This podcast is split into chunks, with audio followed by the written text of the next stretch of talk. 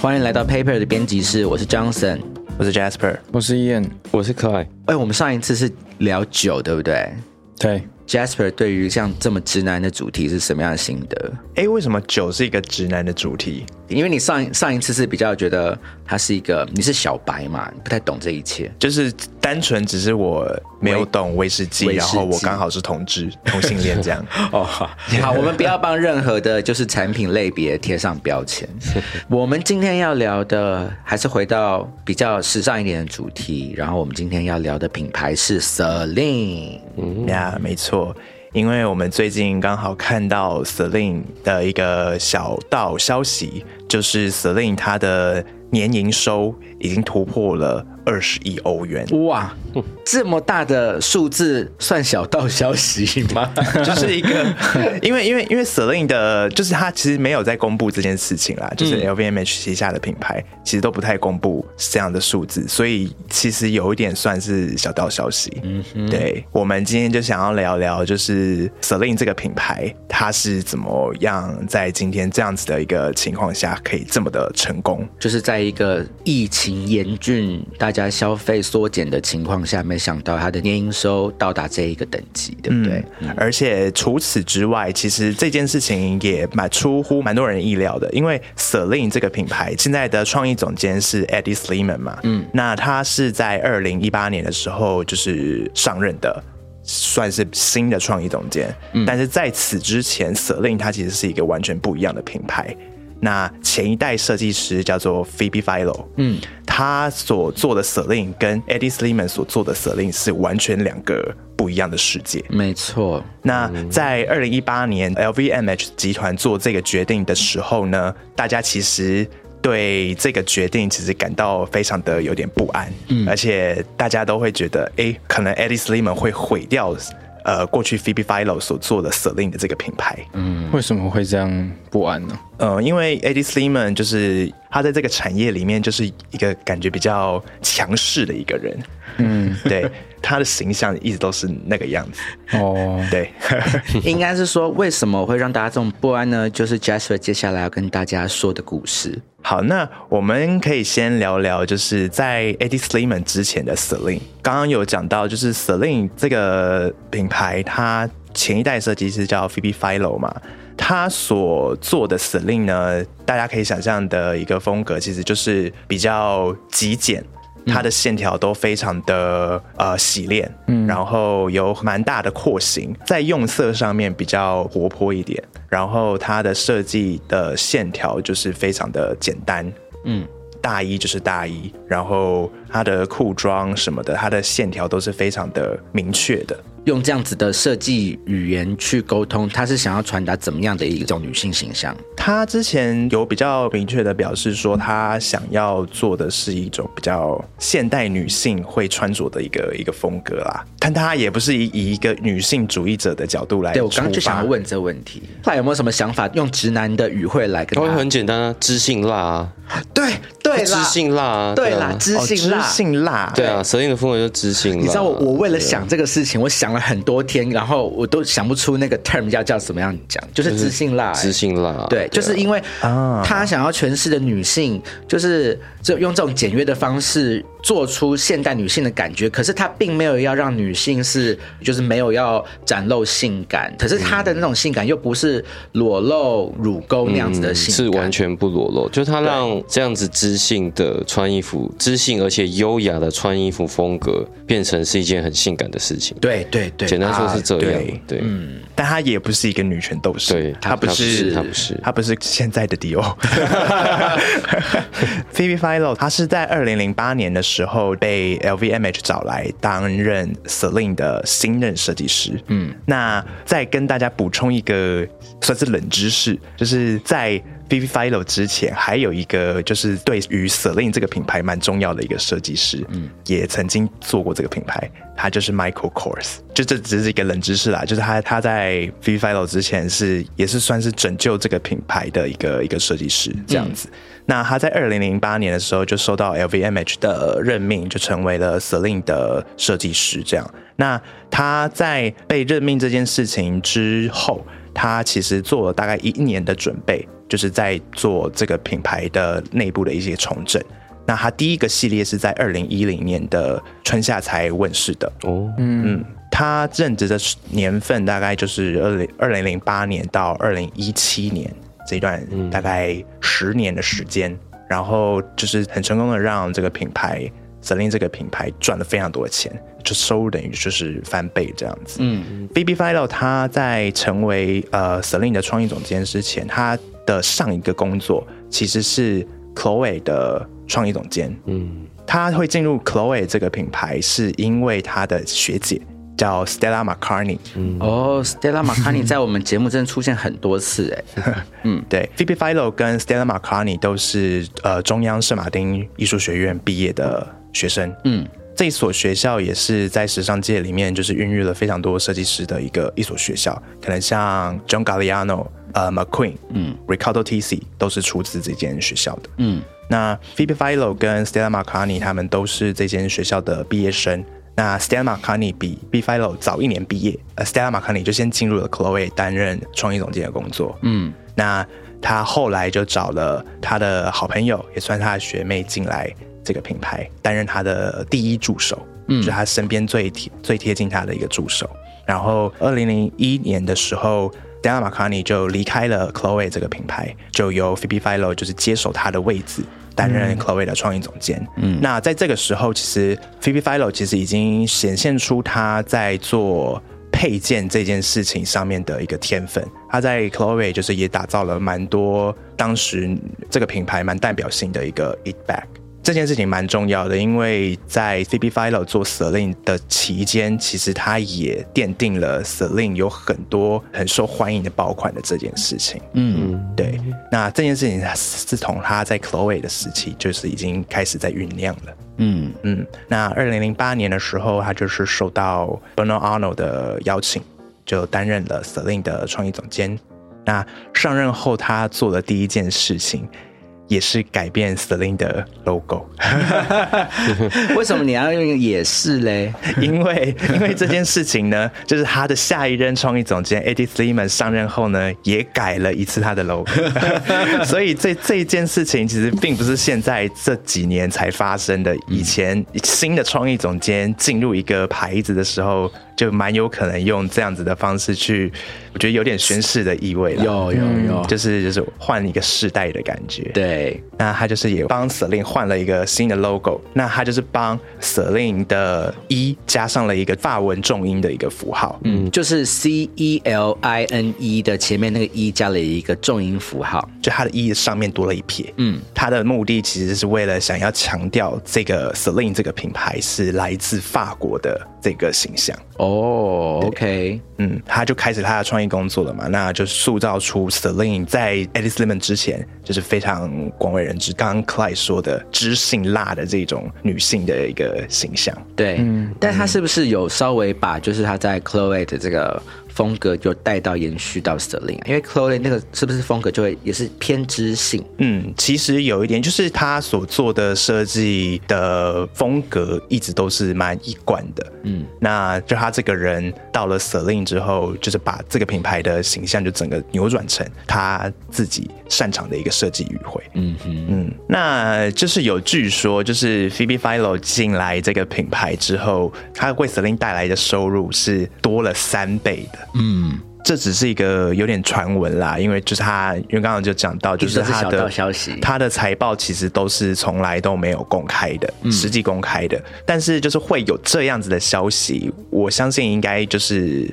不会是一个空穴来风的一个消息啦，因为嗯其实，在前一段时间，就是 Celine 从包包四件事情上面来看，你会看到蛮多女生都会在街上，你都会看到 Phoebe Philo 那时候做的 Celine 的包包。没错，嗯，嗯，就是非常的常出现在街头上，所以这件事情应该就是是真的。而且他那个时候要离开 Celine 的时候，我也是觉得有点啊，好扼腕，赶快去就是买一个就是他设计的 piece 来当做纪念，这样你 所以你真的有买到、很小的 piece 就是了。哦 OK 我买了一个卡夹，哦，但是非常的有它的特色，这样。所以我们讲完了知性辣了吗？我们是要讲到新的创业总监的一个 Celine 形象了吗？那我们就是在进到现在现任 Celine 创意总监 Eddie Sliman 的这一段时间。没错，但是这边我可以先打岔，就是我们全 paper 都喜欢 Eddie Sliman，就是我们为什么突然这样子告白？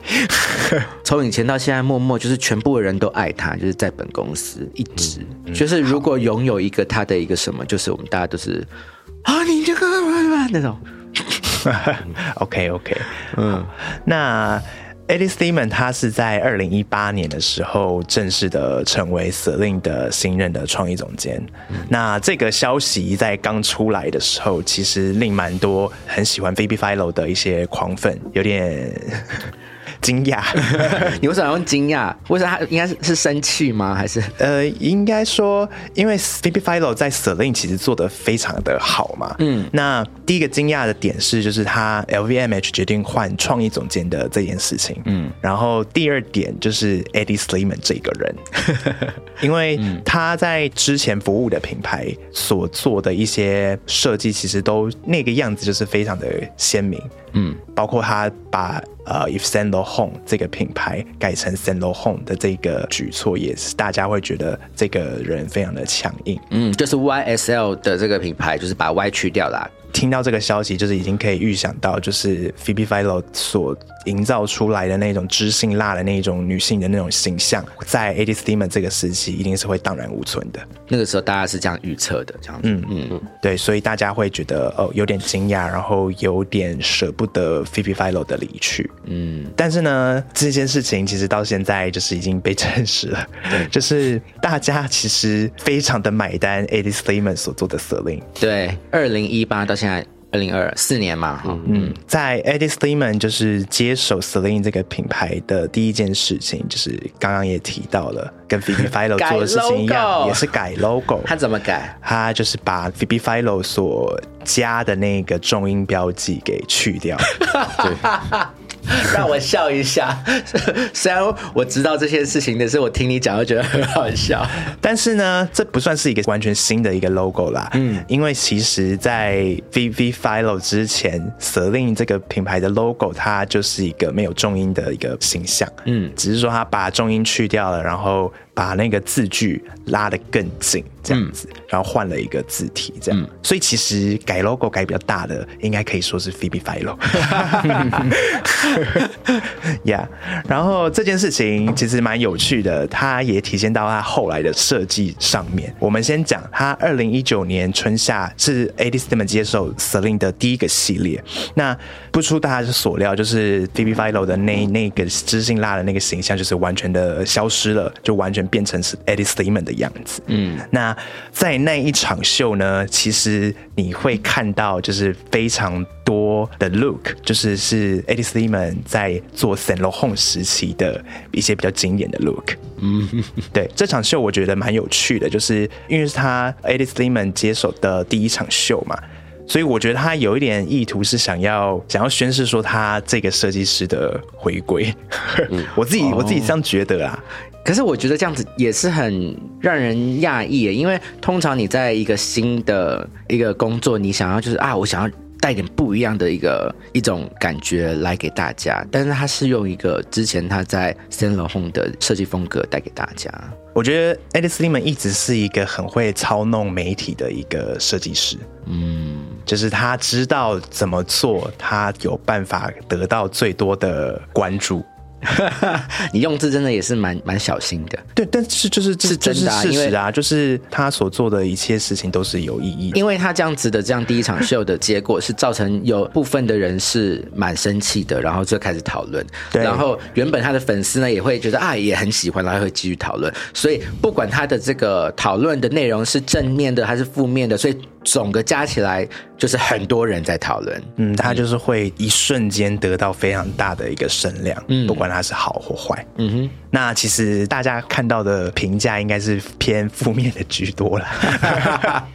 但是呢，这件事情到了下一季，第二季，二零一九秋冬的时候，就完全的不一样了哦。他在这一季的时候带入了非常多呃七零年代的一些法国女性穿着的一个风格。嗯，这件事情呢，它其实是向最原始的呃 Celine 的创办人他所做的衣装风格做的一个致敬。嗯，那那个时候的那种风格是哪一种风格嘞？它那一种风格有一个比较专业的术语，它叫做 sportswear，嗯，就是运动风格服装。翻中文是这样这样翻译啦，但是其实并不是大家想象的，就是真正的运动服。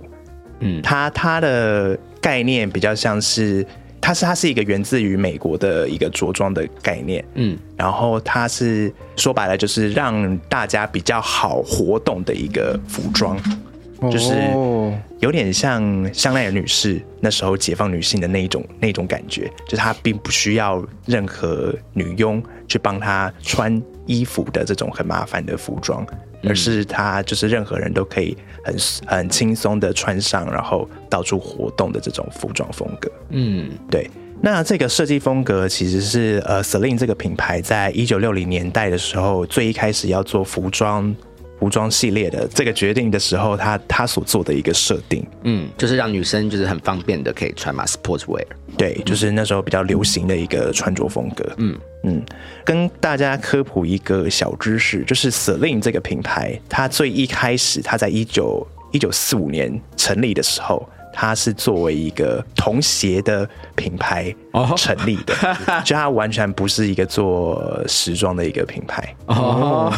对，就是到一九六零年代才开始的衍生了这些时装系列。嗯，好特别哦。没错，那就是回到 Eddie Sliman 在二零一九秋冬的这个设计，他其实想做的其实是要让这个品牌呢真正的回归到原本 Celine 应该有的样子。嗯嗯，而且在除了那个一九年秋冬之后到现在，他一直还是都有就是带入之前 Celine 的历史文化的元素进来嘛，对不对？嗯，对，包括它现在很常在包包上面会用的一个锁扣，嗯，外双 C 的一个锁扣，讲外双 C，大家就都好容易会误会是香奈儿啊。但是 我是想到钓虾，OK，好，谢谢。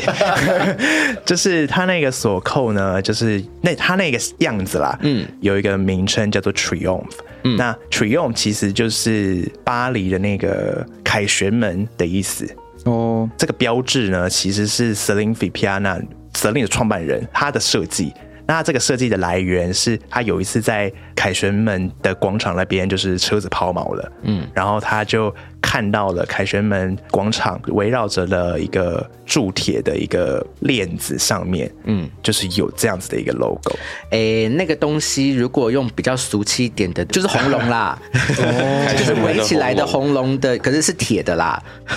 对对，就是对。反就是围绕围绕着那个广场的一个链条这样子，它就是出现在上面，然后他就把这个 logo 呢汲取汲取下来，然后变成自己品牌的一个 logo。所以这个东西其实存在于 Celine 这个品牌很久了，那是 Eddie Sliman 上任后才把它又给它挖出来，变成 Celine 蛮代表性的一个标志。嗯，嗯，然后就是延伸到除了刚刚讲的说锁扣上面，它也延伸出了一系列就是帆布的印花。这是 LVMH 旗下品牌蛮常做的一件事情，包括 LV 的 monogram 的这个印花也是，嗯，还有 Beluti 也前一阵子也做了差不多类似的概念。嗯，大家都很喜欢做一些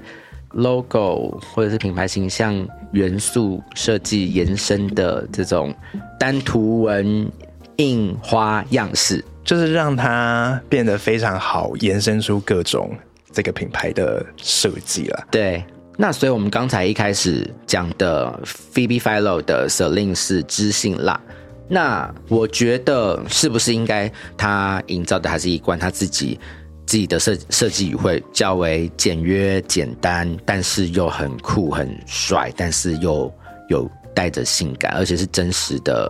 真实性感的元素在里面。因为毕竟 Eddie Smith 他不管是在挑男男生模特或是女生模特，他是挑那种超瘦超细的那种 model，嗯，所以你基本上是不会看到乳沟的，对，对，就算他有露，他也就是一个小奶，嗯，对，Eddie Smith 他自己说过的啦，就是他认为肌肉男这件事情本身就是不时尚，哦，对对对，他他有讲过这件事，他个人的很呃，应该算是很坚持的美学观点吧。对，他还说过人生是不公平的。对你想要想时尚，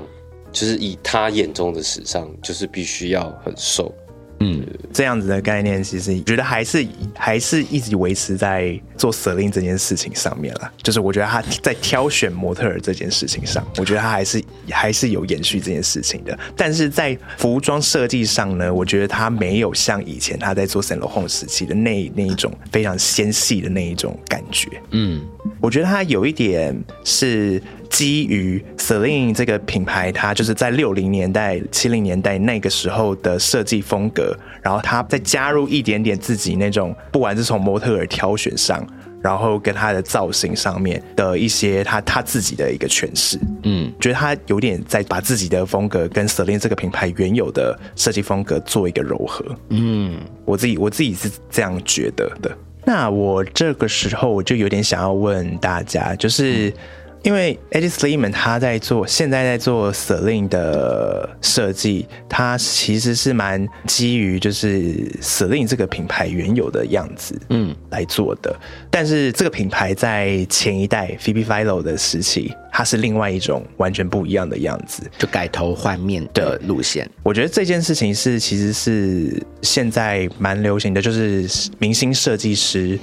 在做一个比较有历史品牌的工作的时候，它蛮常会出现的一个事情，就是这两种策略嘛，两种 approach 嘛，一个就是要保留更多它原本的历史文化资产，一个就是说，因为它太老了，我就赶快就是完全改头换面，有一些很新的、很不一样的东西带给大家，这样这两种策略，就是一个是基于设计师本身他自己的风格，嗯，然后去做设计，然后跟基于这个品牌原有的历史去做设计。就是你们会觉得怎样才叫做一个称职的创意总监呢、赶快来投票！我们现场有四个人，每个人是这么觉得的。我我觉得称职的创意总监就是可能要回归他本身啦，只要他够厉害的话，我相信他不管在什么牌子，他都有办法同时做出自己的风格，并且有基于一些品牌本来的历史文化。对，因为其实所谓的品牌历史文化，它可以是很抽象的，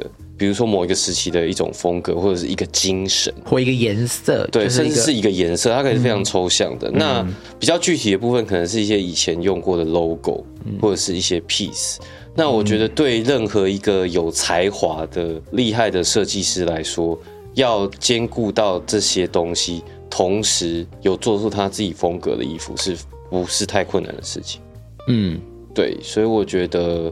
说称不称职，就是我觉得只要他是厉害的，他就会是称职的。所以你所谓的厉害是说，就是他有办法在维持自己设计风格的前提下，然后也带入这个品牌它本身该有，不管是无形的那种精神感，对对对对或者是比较有形的 logo，或者是这些。对对对，因为我觉得那那些东西都是有时候就是一个说法，嗯，对。哦至于你有没有做出这一比较厉害的衣服，我觉得对我来说是比较重要的啦。那基于这样子的一个结论，所以你们会觉得 VP file 是不是其实是一个相对于这 Celine 这个品牌，它其实并不是一个称职的设计师？你挖洞给我跳。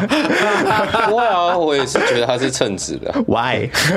就纯粹因为我们都喜欢他的设计。对，大概是因为这样吧。我的我的称职的定义是我喜不喜欢。就是双标。好双标哦！大家讲了那么多，完全就是个人喜好嘛，在那边装什么？真的是。那我现在来回答问题了，就是。怎么样才算是一个称职的这个创意总监？就是要让大家都喜欢你的作品，就是这样子，是不是？这么的，所以就是其实高层来说，就是赚钱就是称职 的创意总监。我也觉得是赚对钱。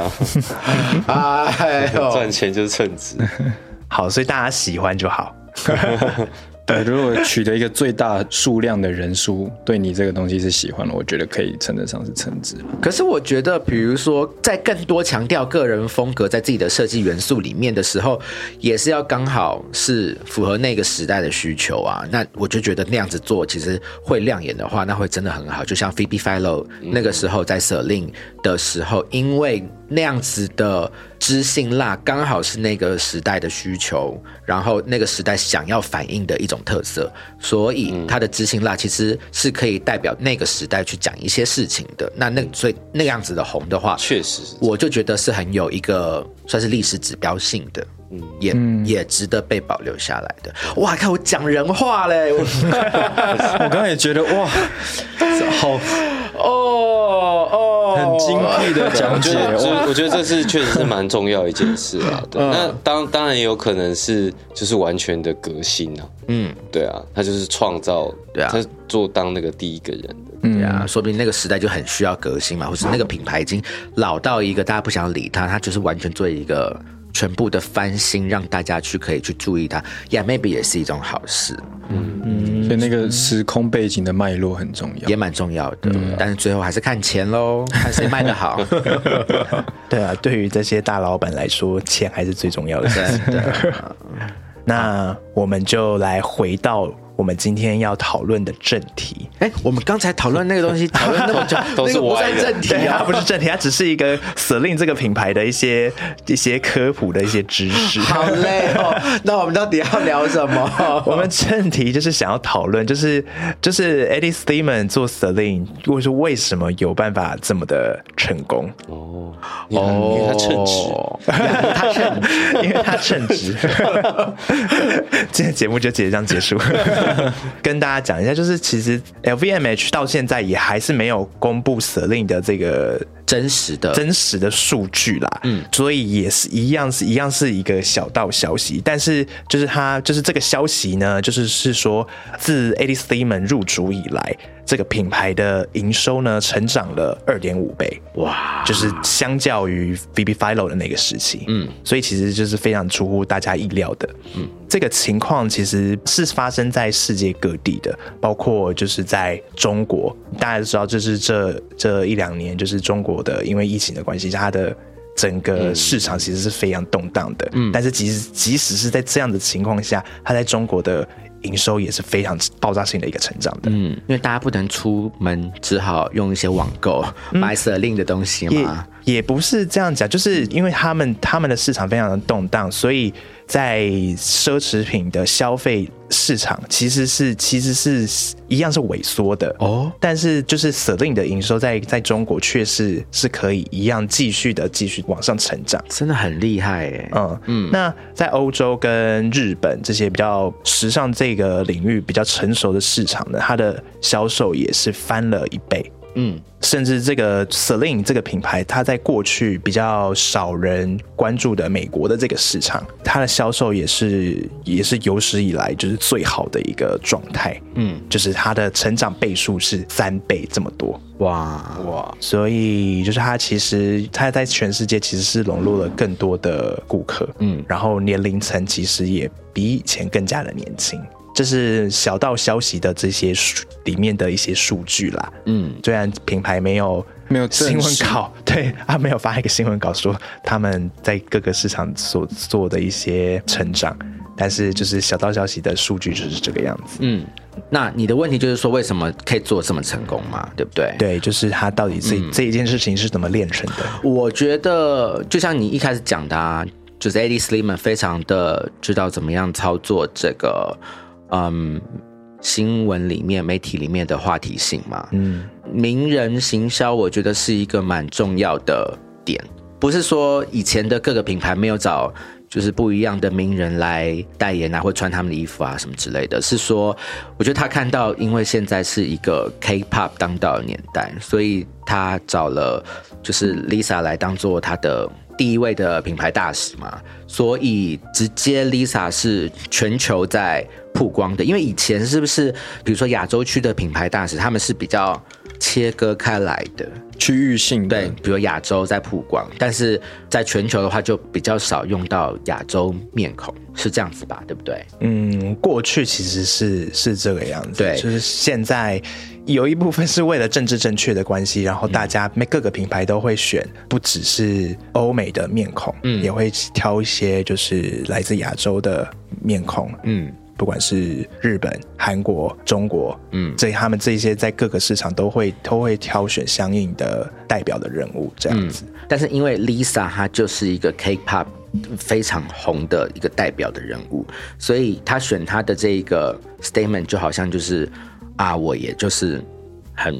拉拢 K-pop 文化这样子。对我来说，我觉得 Eddie Sliman 他会在 Celine 做的这么不错，有一个蛮大原因就是年轻啦。嗯，嗯，对，不管是从他的服装上面的风格，或是像刚刚说的，就是挑 Lisa 做他的全球品牌大使，嗯，就是他的那个很摇滚，然后很年轻的那个态度是一一直都在的。这个东西到了 Celine 之后，也绝对还是会有。对，然后我觉得是这件事情让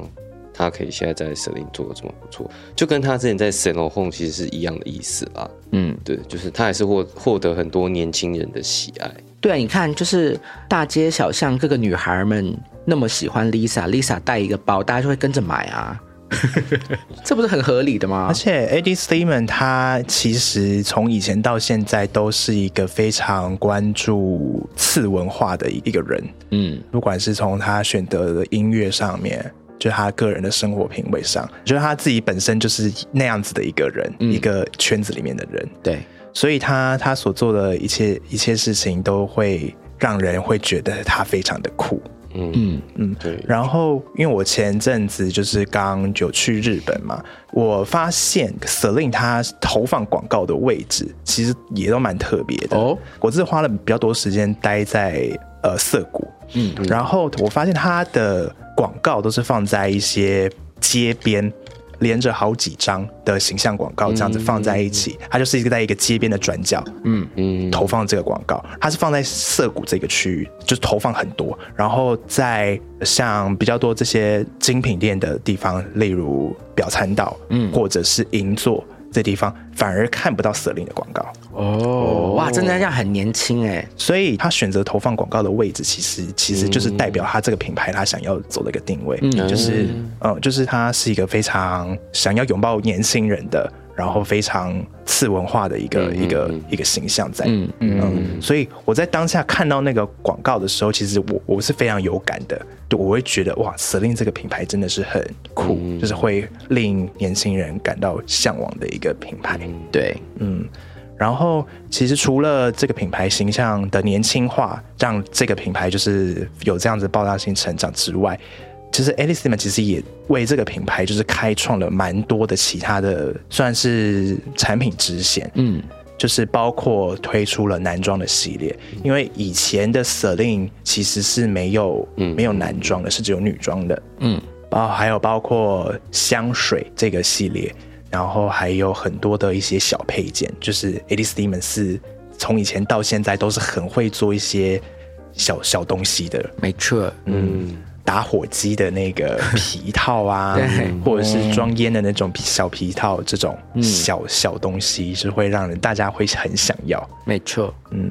然后我有看到，就是 BOF 他有写到，他们认为 Eddie Sliman 的 Celine 会这么的成功，有一个点嗯，是因为他所做的东西就是一些非常实穿的东西，嗯嗯，就是一些很简单的风衣啊、牛仔裤，并不是要一个很对时尚很热衷的、很有忠诚度的一个人都会很容易接受的单品，在这个现在 Eddie Sliman 所掌权的 Celine 里面是非常常出现的。嗯。嗯，蛮同意的。但是你同时在买的时候，大家还是可以很容易辨识出它是个蛇令。嗯，也不一定哦。就是它那个它那个样子，其实就是非常简单。嗯，讲的直白一点，就是你有可能在在 Zara 找到同款的 衣服。当然，它所使用的布料跟它的一些做工，绝对是对得起它的售价的。嗯，只是它的设计的方式，就是他没有想要做那些很特别的衣服。嗯所以他让这个品牌的单品，就是让它变得更平易近人。嗯，那我的意思是说，但虽然简单，你还是可以很容易在上面找到 logo 啊，不是吗？有一些单品是是这个样子啊，就是包包配件那些，就是蛮常会出现的。我觉得它有穿插啦，因为它像现在它会出一些真的很基本款的一些棉裤或者是帽体然后上面是有印 Celine 的 logo 的。对啊，对对，这个之前在 Phoebe Philo 时期是绝对不会看到的单品。没错。嗯，那还有另外一点，其实就是它蛮锁定就是更高端奢华的一个市场，就是它 Celine 现在还有多了另外一个服务，就是高级皮具的一个克制化的一个系列。嗯，就是你可以定制你自己的 Celine 的包包。嗯嗯，那这些诸如此类的种种，就让 Celine 这个品牌就是现在的营收可以这么的亮眼。嗯嗯，然后呃，其实就是最近有这些呃 Celine 的营业额的相关的消息嘛，然后呃，最近有一个访谈，就是 Eddie Sliman 他分享了他接受记者采访时候的内容，他就说呃，Celine 现在的营业额这么好，他强调说这样的结果是因为一致性，就是他自己的一致性。他说：“你只能是某个东西，你只想要自己是某个东西，或者以某个东西被记得。”然后他说：“你必须要够幸运，才能够拥有一种风格，一种属于你自己的风格。对，甚至这种风格会变成你自己的讽刺话，跟你自己的声音。我觉得他这边的讽刺，会讽刺话就是一种以前呃，比如说战争时期会出现那种政治的那种讽刺画。我觉画得是那种画作的对画，画画作讽刺漫画了。嗯，觉得他意思就是说，呃，当你这样一直持续的坚持的一种风格的时候，这个东西是人家可以拿来笑你的，对，但他那个笑不一定是真的是嘲笑，对，这有点像是说，呃，比如说，因为我们我们这样看了 AD 这么多年，然后我们可能今天他办了一场新秀，我们说啊，这做的都差不多的那种感觉，就是那会变成他的政治标记。对，那对他来说，那就是他自己的声音。哦，你是说艾迪他自己觉得只要一致、一致、一致下去的话，就可以成功这样子？对，就是这种，对，那你就会拥有一种风格，甚 maybe 人家会拿这个风格来开玩你笑，或是揶揄你，啊，对就是你都做这样的事情，但其实是这样反面来看，就是其实这个就是你的 style，对对。然后这就是他所谓他他觉得一致性的这个感觉。哦，对对对，它确实是一件好事。然后他还说，他说除了以雌雄同体的模特闻名，对，就刚刚大家提到，对我大概是时尚产业里朋克摇滚跟独立性，他这边的独立是那个 indie，我们说独立摇滚 indie 那个独立，嗯的同义词。对他直接自己这样讲，对他说我是时尚产业里面摇朋克摇滚跟独立性的同义词。难怪我会这么的，就是支持他，因为我个人很喜欢 indie rock。对啊，对啊，嗯，对。然后他就说，呃，我在时尚产业里面保持就是这个样子，已经超过二十年了。那这是我很高兴能够拥有的讽刺话，就是很高兴能够保持的风格。啊，就是一致性，嗯，就一直做，一直做这样。很，帅，这让我联想到一个事情啦，是蛮私事的，嗯，就是我在这个早年，就是很小很小年纪很小的时候早，年也没有，就是大概大学或者快要毕业那个时候，反正我就听了这个包奕明先生的一场演讲啊。那个时候就有一个学生就举手问他，他就是说：“包老师，请问一下，怎么样才可以成功？”这样，对，然后包就跟这个学生讲说：“哦，那你就你是喜欢画插画嘛，对不对？那你就一直画，一直画，一直画，一直画，一直画，一直画，一直画，一直画，然后有一天你就会成功，这样。嗯，摩羯座，对，包摩对对羯座，这跟摩羯座有什么关系？摩羯座的方法，对，摩羯座的方法，努力努力对再努力，建构建构一个自己努力的道路。对 对于摩羯座想要有多一点了解的人呢，请往前听第九十九集，然后艾比的客厅。标题是摩羯的季节，哎呦，我们今天没有要聊摩羯座啊，我们今天是要聊 Eddie Sliman 还有瑟琳。嗯，嗯，我当时看到这段呃就是他采访的内容的时候，我还蛮有点惊讶，但是也觉得很亲切啦。为什么？就是说，因为一直以来我们都把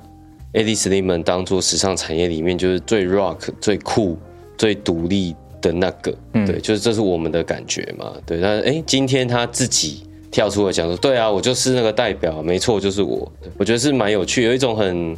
就是很亲切、很开心的感觉，就是哎、我们没看错嘛，对，你 也是这么觉得，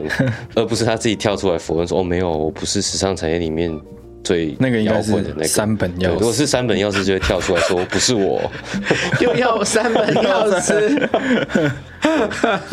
就那种感觉，就是说哦呃，这个设计师他在做的，他在实践的，跟我们心中所感觉的，我们想象的，我们对这么长久以来对他的理解跟对他的追随是我们一致的对是没有错的，对，这是一致。不仅他一致，然后我们对他感觉也很一致，就是非常的一致，非常的开心。嗯，嗯，他始终就是那么的酷。嗯，真的。所以我真的还是有个疑问呢，他是什么星座的？巨蟹啊巨，蟹，巨蟹，嗯啊，所以巨蟹就会是这么的厉害。因为像我一样，我就是上升巨蟹。哦，原来是要说这个啊，什么意思啊？所以你讲的这一大串也是想要捧自己吗？铺了这么多的梗，重点还不是太阳是上升。